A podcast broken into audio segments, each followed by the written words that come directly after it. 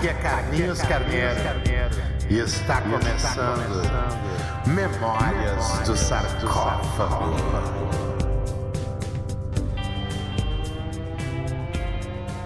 Sejam todos bem-vindos ao primeiro programa do podcast Memórias do Sarcófago, uma proposta de mapeamento da memória da música gaúcha e brasileira nos últimos 20 anos a partir da busca do quem sou eu? Eu sou Carlos Carneiro, sou vocalista da Bideobaldi, fundador da Bideobaldi, do Império da Lã, do Bife Simples e de diversos outros trabalhos musicais. E estou convidando amigos para virem à minha casa, que eu carinhosamente chamo de sarcófago, para conversarmos sobre a nossa relação e a partir daí fazermos todo uma fotografia da cena musical que circulou toda essa, essa minha vida e dessa forma pretendo relembrar meus, minha história porque eu não estou bem lembrado, porque foram anos de abuso, senhoras e senhores.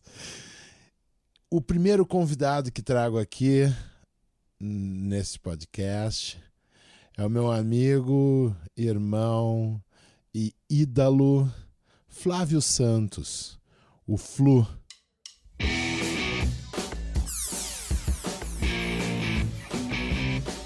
Baixista do Defala, membro do Urubu, Rei, Taranatiriça, Atahualpa e os Punks. E dono de uma carreira solo fascinante. Meu amigão também, parceiro no projeto Só Amor, que ele inventou e chamou eu e o Chico Bretanha para partilharmos os palcos mais inesperados do mundo numa proposta simples de cantar músicas de amor. Eu e o Flu já somos amigos há mais de 20 anos e ele já produziu música da Bideobaldi. O segundo single da Bideobaldi antes de entrar para uma gravadora foi a música Spaceball, que sucedeu Melissa. E quem produziu essa música foi o Flu. Essa gravação foi o Flu. E desde então a gente tem uma amizade muito grande. Ele, como uma pessoa muito centrada, calma e que tem uma, um bom relacionamento com os, os, os, todos os Zeitgeists, ele pode me ajudar nessa minha missão de recordar o que quer que eu tenha esquecido. Flu, se lembra por acaso quando a gente se conheceu?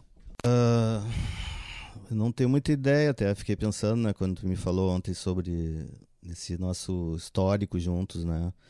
E a data mesmo, eu sei que a gente circulava perto do CIP e rolavam, já estavam rolando o ABD, o a Groove James, aquelas, né, video hits, aquelas bandas daquela época lá, que talvez eu tenha também começado a, a participar, de ir nos shows e conhecer vocês, mas provavelmente é coisa da noite, né? Sempre primeiro contato, assim, nem que seja ver o show e depois conversar contigo, né? Talvez tenha sido uma coisa assim também.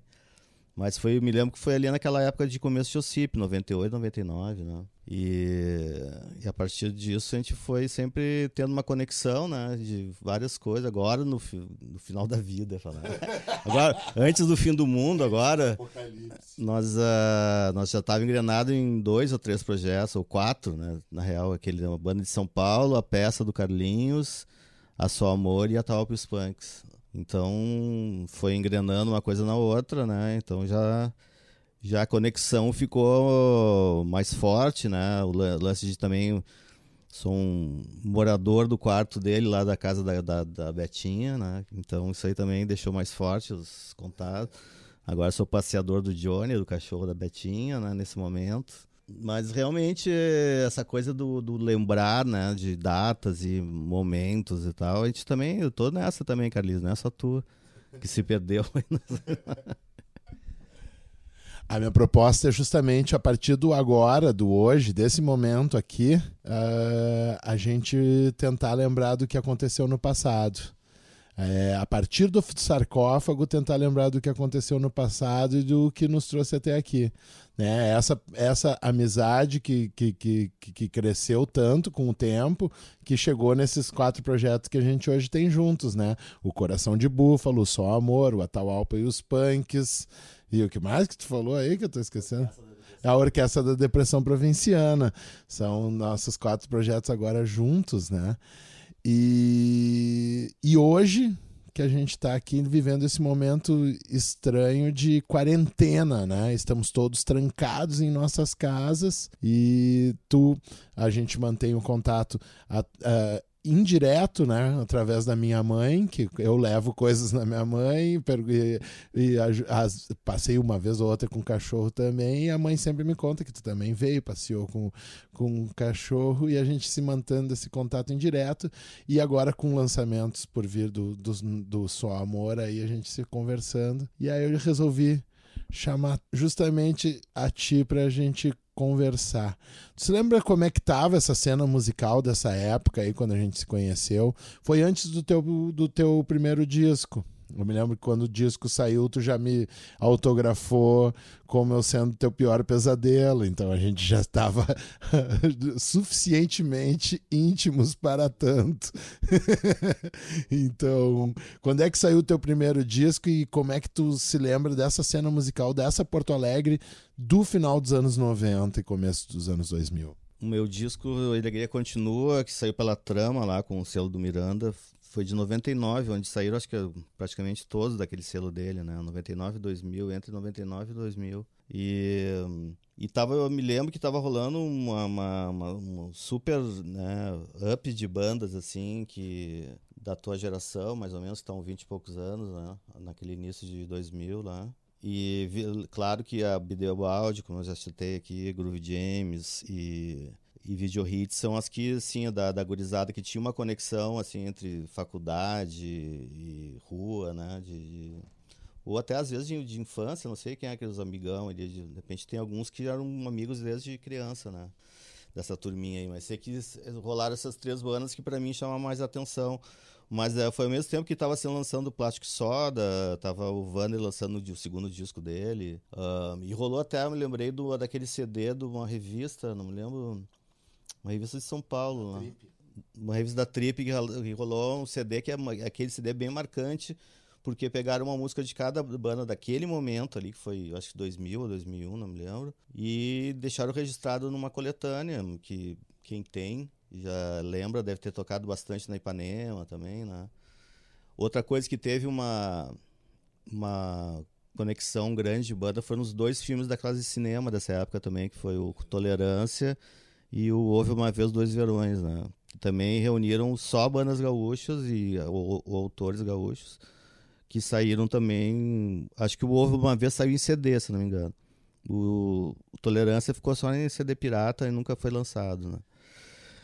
E foi bem, não sei se é coisa da virada de, de século também, né? Mas a para mim foi muito marcante assim a presença, conhecer, conhecer vocês e e vocês todo mundo inventando coisas novas em 2000 que eram raros assim né? as pessoas tudo meio que ainda tem aquela coisa de, de, de coisa de inglês lá aquelas coisas de nem, nem, nem existia também o cachorro grande surgindo né mesmo assim uh, mas o que foi marcado assim como chamado de rock gaúcho é essa coisa mais TNT e Garoto da Rua né que é um rock and roll britânico, assim, né, por assim dizer, pop também, né, bem pop. E vocês vieram com umas coisas muito diferentes, já, já vieram com umas referências dos anos 90, um, e daí já tinha outro tipo de mixagem do, da rapaziada do rock, dito rock gaúcho, né. Pra mim, isso é que, que me chamava mais atenção, né, porque os, os anos 90, pra mim, claro que sempre tiveram coisas legais, mas Tava meio lenga-lenga, rolou aquela up de bandas cover também, que deixou os autorais, como tá hoje, um pouquinho também, né?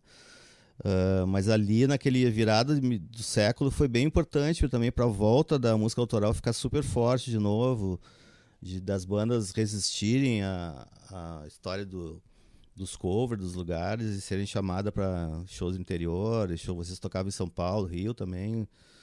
Uh, então, depois disso aí também foi, né, dos anos 2000, tudo meio meio que devagarinho, acontecendo devagarinho, mas também que bandas surgiram legal. E tu fez parte de toda essa Porto Alegre musical, uh, pop, rock, mais de Porto Alegre mesmo, né? Com, com que tu é, fez de, de, música autoral e todos os teus projetos, tu teve os 20 anos agora, né? 22 anos de 98, né? E e daí, então acho que foi uma, uma, um surgimento, assim, do, dessa turma, tua, turma toda tua. E tu é meio que um cabeça, assim, por ter aquela personalidade mais, né, doidona, de crooner. Que nem tu falou que só em Porto Alegre tem esses crooner exibido, né? Tu, o Educar, o Júpiter. Então, uh, tem essa coisa, né, do, da, do frontman, né, que chama atenção. E não tem o, coisa que acontece em Porto Alegre hoje que não tem o Carlinhos ali meio que sempre dando uma força, ah, vai nos shows, com, uh, ouve as músicas, depois dá o seu recall e tal, né? Então uh, foi muito importante tudo, esses 22 anos de amizade contigo e aprendi bastante coisa contigo também, né? Nunca se esqueça. Na verdade, eu vou aos shows e, e, e, curto as coisas porque aprendi justamente com o mestre aqui, né, cara? Eu sempre te vi indo em tudo, sempre te vi participando de tudo e sempre te vi. Uh, tive isso como exemplo de te ver querendo uh, tá fazer, fazer música naquela, na, naquela época. Assim como tu quer fazer música hoje uh, tá lançando teu disco novo, a gente fez o disco da Tal Alpa, a gente, por, por mais que a gente estivesse resgatando um negócio uh, lá de 1980 e poucos, uh, a gente estava fazendo um disco do ano passado, de 2019. E agora tu tá lançando teu disco agora e tu tá ainda fazendo música para hoje, né? E existe toda uma cena musical de hoje. Eu acho que a cena musical de hoje, uh, ela tá mais perto de uma que tu que tu vivenciou, que foi a tua primeira galera, a galera mais dos anos 80, que era um pouco mais reverente no sentido de não fazia reverência, a, a tanta reverência a, a, a, a, modelos antigos, né? Vocês chegaram muito quebrando com isso e o pessoal de hoje uh, tem muito isso de quebrar. Ninguém para a pouca reverência de, de dizer assim, ó, quem fez uma MPB semelhante ao que o, o fulano está fazendo, que a Paola Kirsch está fazendo, que o, que o Ian Hamil está fazendo, sabe? O, um estilo de música, eles até existem uma, uma consequência musical, mas é muito sendo feito por eles, de, querendo ser renovado hoje, sem tanta ligação com gente antiga, sem tanta ligação né, com, com, com com essa memória padrão básica. Já na nossa época houve a ligação com, com a galera, né? A gente, na segunda música da Bideobaldi, resolveu chamar o Flu para produzir. O, na mesma geração da Bideobaldi, existiu o disco do Flu, Existiu uma volta do Defala lá, um pouco depois com, com, a, com a Popozuda, ou teve com a Amanda antes também. É, existiram o outro, o Nenung estava com os Dharma Lovers, existia a galera, o, a, um selo inteiro sendo capitaneado pelo Miranda, existia ainda a circulação dessa, dessa galera, né? E inclusive em pontos chave né, da, da, da cena, né?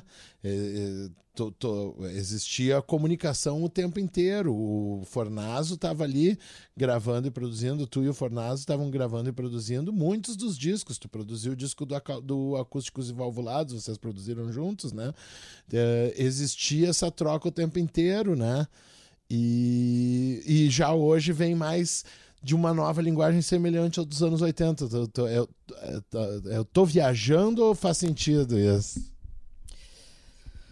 Olha, eu é que é tudo tão diferente que eu não consigo assim fazer um, um né, uma, um paralelo entre as, essas duas épocas.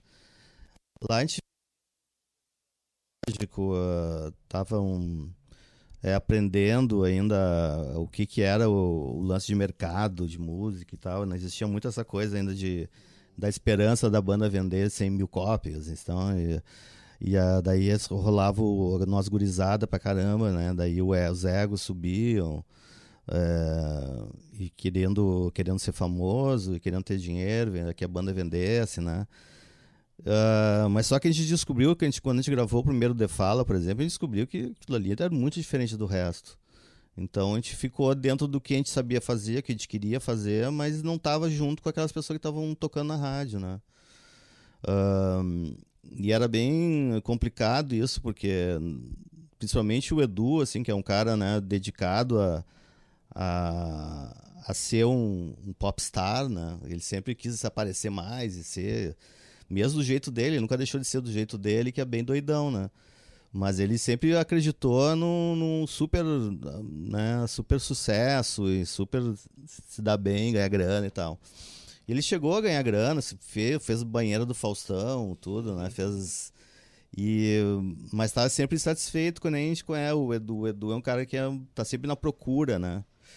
Mas fora ele e fora o The Fala, várias bandas ali do, do, daquela turma ali tocaram muito no Brasil todo, né? Fizeram bastante shows tal. E isso aí eu acho que é uma coisa que não, não teve, assim, um, não existe hoje, assim, um, que, porque naquela época era aquilo ali, era, era venda de disco e show. Não existia internet, não existia MTV, não existia nada que tu pudesse mostrar em outras mídias ou entrar em outros públicos e tal, né? E e nisso aí, hoje em dia, assim, é aquela coisa, música online, é single, às vezes lança disco. Uh, claro que agora, sim, uh, muita gente está nessa, nessa procura, que nem você falou, de, de, de ser né, fora, assim, do, do esquema do, de, de, parecido com uma banda, parecido com a outra, né? Não tem aquelas... Pelo menos aqui, nessa turma que tu falou aí, eles têm uma, um autoral muito forte deles, né? Buscam muito nas raízes até da, da música do Almôndegas, né? Do, da, da família lá dos Ramil, todo, então tem um, já tem uma busca de coisas que é mais regional, assim, em alguns momentos. E experimentos também, né? O, o Apanhador Só foi uma que experimentou bastante também. Teve, teve um super público no Brasil todo, né? E agora tem Jingle Bells também, que está nessa pop, mas também experimentando coisas novas. Uh, tem, acho que está acontecendo nesse momento no Rio Grande do Sul realmente um, um super boom assim de, de, de bandas autorais que estão conseguindo que aparecer de novo assim como sendo uma uma turma mesmo né que está fazendo coisas legais.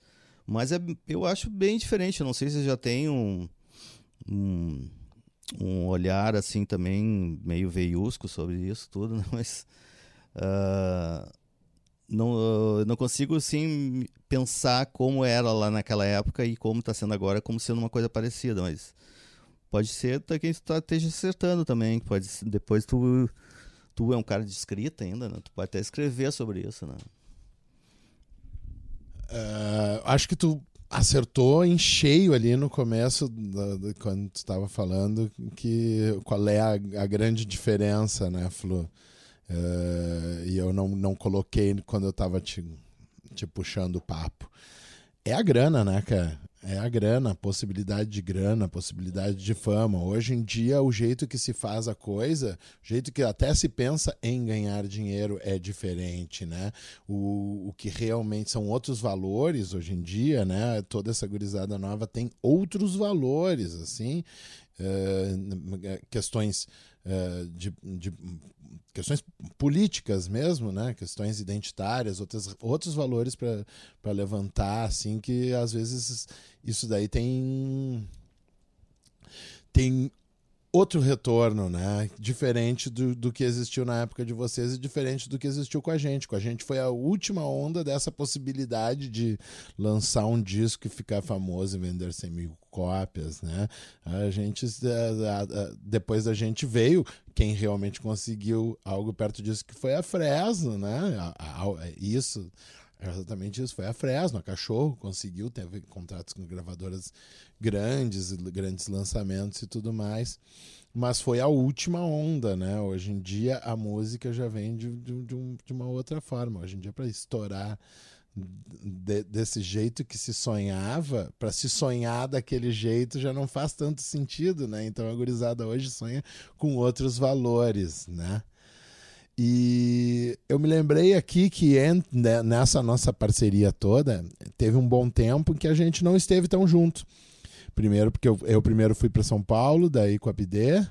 A gente morou lá por um ano, a gente já se encontrou pouco. Aí quando eu voltei para cá, acho que logo em seguida tu foi para o Rio de Janeiro, depois para São Paulo, né? E aí tu circulou por, por outras turmas também. Como é que foram essas turmas? Quem foram as pessoas com quem tu se tu cruzou nessa tua temporada aí durante os anos, começo dos anos 2000, por São Paulo e por Rio, quando esteve morando por lá? E, e que cenas tu assistiu lá? Eu cheguei em 2004 no Rio e fui recebido pelo Berna Cepas, que era o que foi sócio, naquela época era sócio do Cassim, né, que hoje é o super produtor aí também.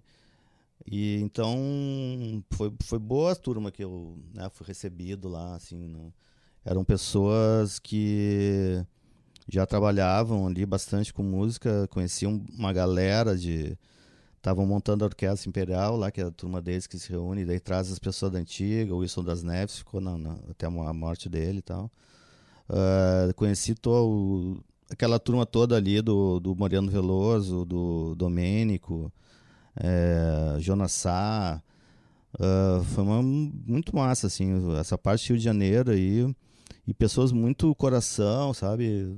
É, foi um, foi bem legal. Eu consegui montar uma banda com gurizada de lá, que era o, o, o Benjão, que depois é guitarrista daquele. Uh, uma banda de, de Afrobeat lá do Rio, que eu não estou lembrando agora. E depois ele montou a banda É o Amor, não, é? Do Amor, do Amor. Uh, com o, Marcelo.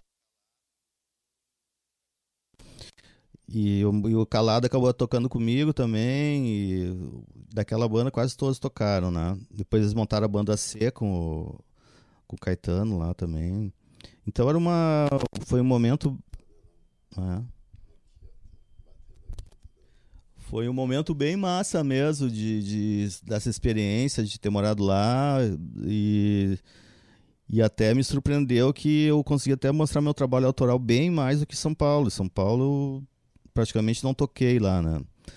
Uh, acabei montando uma banda de gaúchos que moravam lá, que é bem parecida com a orquestra do Depressão Provinciana. E gravaram um disco comigo lá e tal, né? Também foi massa, né? Que eu lancei um disco nesse tempo aí o Rocks, que tem em vinil. E mas enfim, né, eu acho que foi uns quase 10 anos fora de Porto Alegre também e a experiência foi mais do que incrível e, uh, e tenho muitas amizades eternas agora também, como, como foi a, a história do início de 2000 com o Carlinhos e a turma, de, a turma dele, né? Um, que eu posso dizer da música dele, dessa, dessa rapaziada aí também, que a, eles também estão nessa, nessa história. É, acreditam no autoral, mas trabalham com trilhas ou fazem baile também, né? Como acho que como qualquer outro músico no Brasil que, que quer que a autoral um dia vingue, que, que pelo menos né, tenha o seu público e tal. E foi dali que eu comecei a ver também negócio que começou a crescer o MP3, a história do, da música online, né? E foi nesse período também que rolou a Fresno, nem né, tu falou, né? Então foi já começando a troca para o que está hoje, né? Hoje praticamente CD físico, essas coisas, de DVD só para colecionador mesmo, né? Que tem gente que gosta de ter o e é legal também, né? Quem gosta de ter, quem pode ter, quem tem grana e tem onde tocar ainda, né? CD player e tal. E também hoje o vinil cresceu de novo, né? Deu uma crescidinha, mas é produto ainda de de pouco consumo, né? Pelo menos no Brasil aqui ainda não. Só pessoas que têm realmente uma, uma grana so, sobrando por mês que pode ficar comprando vinil, né? Que ainda é caro. Mas enfim. Uh, e Uh, ups, E. uh, ups, E. Depois a gente dá um jeito. Para finalizar então esse nosso papo, vamos, vamos viajar então mais para o passado, falando também de hoje.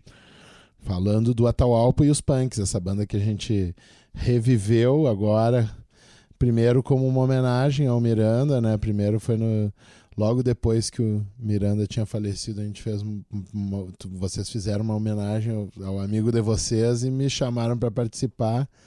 E aí depois no um ano de falecimento dele e aniversário dele também, a gente fez a volta do Atahualpa e já gravamos um disco, o Mini Mundo, né, que foi lançado uh, pela YB. E foi, um, foi, foi para mim uma experiência maravilhosa estar tá com vocês e fazer essa imersão no passado, num passado que, que que eu tinha pouca informação a respeito, né? Esse começo da, da, da, da, da carreira de vocês, né? Teve Tara Tiriça, depois teve uh, as, as, as criações com teatro, Balaio de Gatos, uh, surgiu o Urubu Rei e veio o Atahualpa e os Punks nessa época aí também, né?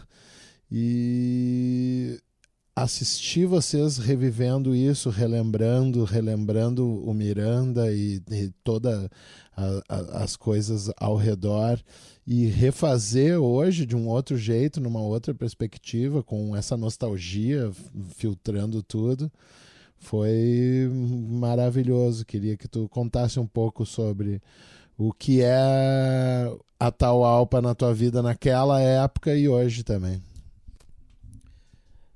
Ah, na, o Atahualpa foi uma, uma banda que o Miranda e o, o Jimmy montaram em 80 e, já montaram para ser para bagunçar, para ninguém gostar, assim. Eles queriam que os releases eles diziam não passe na frente do show, que vai ser muito barulhento. E, e daí foi disso aí o Jimmy tava num período dele, acho que de não sei se foi a partir do Atahualpa, mas que ele vinha colocando para fora que rolou, acabou rolando o grande hit que é o Sandina, né? Ele compôs várias músicas muito com um refrão muito forte e algumas com parceria com Miranda, mas a maioria, assim, 80% da, do repertório era músicas do Jimmy, né? Até eu perguntei para ele se tinha alguma sobra, né? Ele disse: "Não, é só isso aí que eu fiz". e daí isso aí essas músicas com esses refrões, tipo Sandina, mas mais porrada assim, elas ficaram paradas, ficaram só em naquela no momento lá nas demo tapes e tal. E quando a gente foi gravar o disco, o Miranda quis fazer uma coisa totalmente inédita, assim, ser ao vivo no estúdio, inventar tudo, que é uma coisa que o Carlinhos também, né, faz bastante, né? Então é essa parte que mais uniu a história Carlinhos, Carneiro e Atahualpa os Punks. Tanto que tem duas, são duas, duas músicas de improviso que o Carlinhos fez as letras também que são sensacionais, né? as mais psicodélicas de todas. E, e daí a, a, a, história toda é que o Castor já andava falando com o Miranda de gravar essas músicas, que estavam paradas mesmo no tempo e tal, e eram, são sensacionais. Né? Tanto as letras quanto as melodias são muito massas. E daí aconteceu do, do, do Miranda se, se ir, né? Ficou doente, morreu.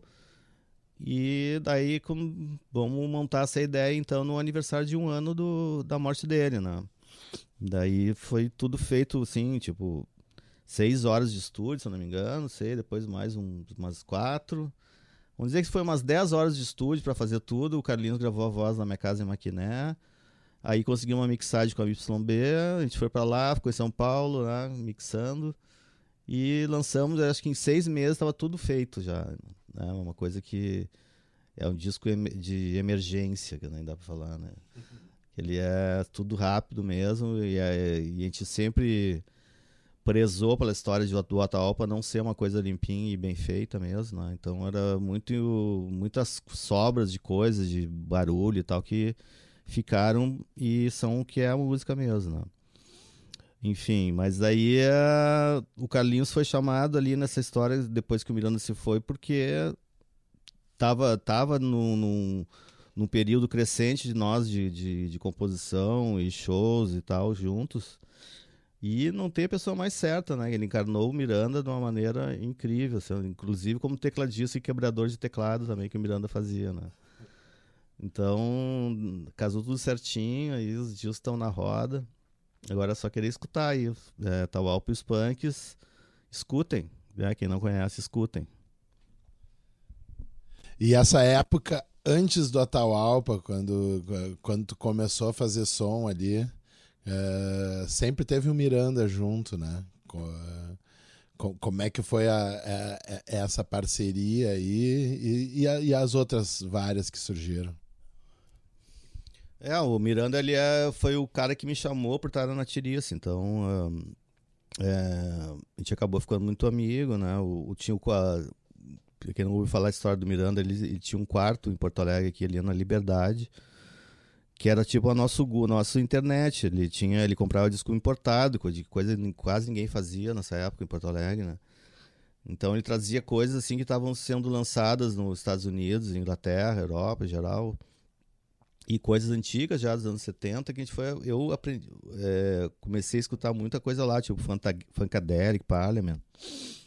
É, e mais as bandas que a gente curtia junto, que era King Crimson, que tinha a ver com essa primeira fase do, do Taranatirias, que era uma, foi uma fase instrumental, e a gente ficava querendo fazer tempos estranhos, assim, não sabia nem tocar direito, queria fazer tempo estranho. Mas uh, nem sei se era bom ou ruim, porque eu não me lembro mais de nada. E daí, depois disso, nós fizemos Urubu Rei, paralelo Atahualpa Punks, e nisso a parceria musical foi, foi crescendo e tal. Até eu entrar no Defala. Daí, quando eu entrei no Defala, ele acabou indo morar em São Paulo logo em seguida. E começou a trabalhar de jornalista mesmo lá, e depois começou a produzir disco. E que eu saiba, assim, ele foi só montar uma banda depois lá com os, os Cumbia Negra, né? Que ele foi quando ele se juntou com o, com o Guri e o Gabriel Guedes. E, então ele, ele parou essa parte toda de invenção que ele tinha, de compor e ser, ter uma, um disco dele e tal, que eu sempre botava pilha nele, mas ele falou, ah, um dia eu vou fazer, um dia eu vou fazer. Mas enfim, né? daí eh, foi uma pessoa que se dedicou a outro tipo de vida depois e, e ajudou bastante banda também produzindo e dando toques e tal, né? E fora ele, assim, para mim, eu sempre falo assim, porque mais me influenciou nos anos 80 foi o, o Miranda e o Edu. O Edu K era um cara que era um único também, era um cara que tinha pensamentos bem fora do, da realidade, assim, tinha uma realidade paralela dele e, e pescava muito no ar também coisas novas e mais os visuais, as ideias malucas dele. Então foi foi importante também porque eu era um baixista de banda, assim, eu era super tímido, né? Não, nunca pensei que ia ter uma carreira solo, assim. Eu sempre achei, ah, você é o cara da banda ali, né? Tipo, uma ex-namorada minha que, que eu falei que eu era baixista do The Fala, ela falou, como, como assim? Eu fui em dois shows não te vi. Daí, então essas duas, duas personagens de, dos anos 80 de Porto Alegre para mim foram bem marcantes, assim, para meu uma personalidade musical e personalidade da né, vida. A gente aprende bastante coisa com, com gente que tem assim um, um fogo, né, um negócio de colocar, de aprender, de, de, se, de, se, expor, assim, de, de ter ideias fortes, né, que era o Miranda e o Edu sempre foi a mesma coisa, assim, para mim. Enfim, mas daí depois também, claro, vários outros, Castor, né, que é amigo da vida, é, tem pessoas bem importantes, o Gerbasi, o Vander, são pessoas bem importantes. Né? O Heron, para mim, os melhores baixistas também. Uh, que era mais ou menos a nossa turma, né? Nós éramos um pouquinho mais velhos que os, os TNT, os Frank Jorge. Então a gente tinha uma turma um pouco mais fechada da, da nossa idade ali, daquela época e toda, né? É, muito legal, cara. Pô, é, é, é, essas figuras todas também tenho bons momentos com eles, são ídolos que consegui sempre ter é, momentos de amigo. Às vezes eles nem perceberam que eu estava vibrando por dentro por estar tá presenciando um momento é, íntimo com, com eles, né? Pô, com, com o Educar, eu sempre vou me lembrar né, daqueles shows que a gente fez em, no Pará lá em Belém. E aí eu e ele meio que apostamos quem ia se aparecer mais, né? Quem ia ser mais exibido.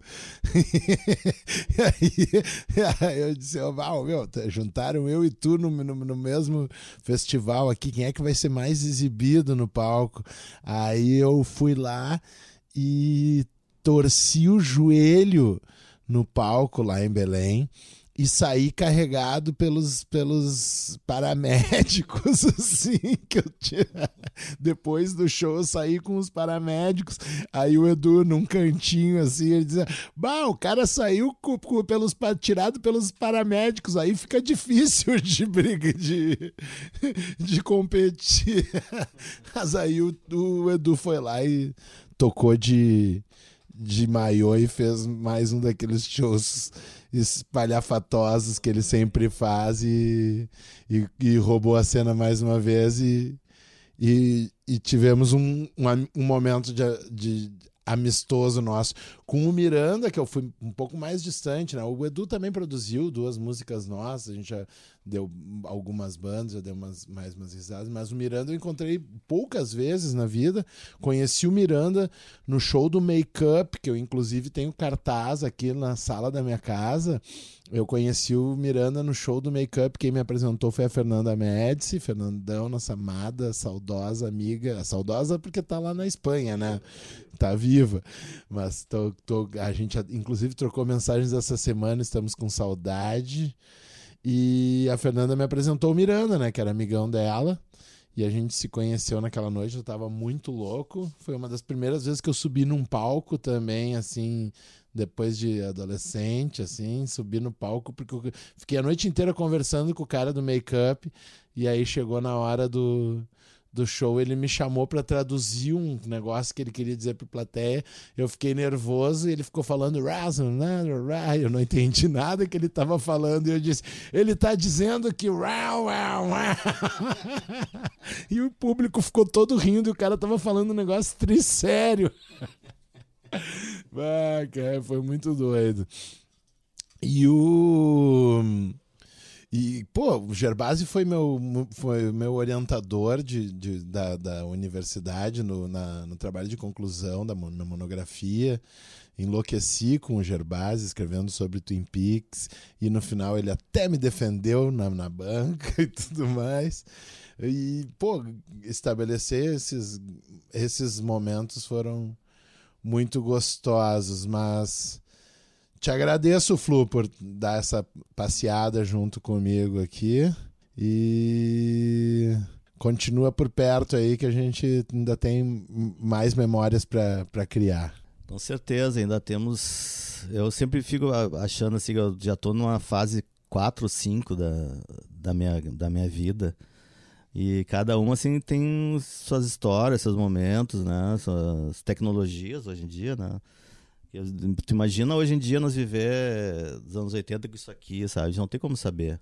E nem, os, nem o, isso aqui sem, sem, sem. com essa facilidade de gravar e tudo, né? Então, é, e pessoas que vão se, vão se passando pela nossa vida, né? E com certeza ainda tem muito mais pela frente, né? Do, da, que, que sabe daqui a uns 20 anos a gente está aqui também conversando sobre, sobre os 20 anos antes.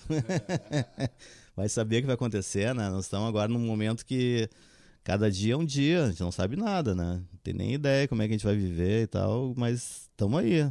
Estamos fazendo coisas e não, nunca parar de criar, isso que é importante. Né? Isso aí, tomara que a gente esteja daqui, aqui daqui a 20 anos, e mas pelo menos agora a gente vai ter o registro dessa conversa para se lembrar de algumas coisas e já. Então ficou feito o registro, está criada a, o arquivo. Até mais, pessoal. Esse foi o Memórias do Sarcófago.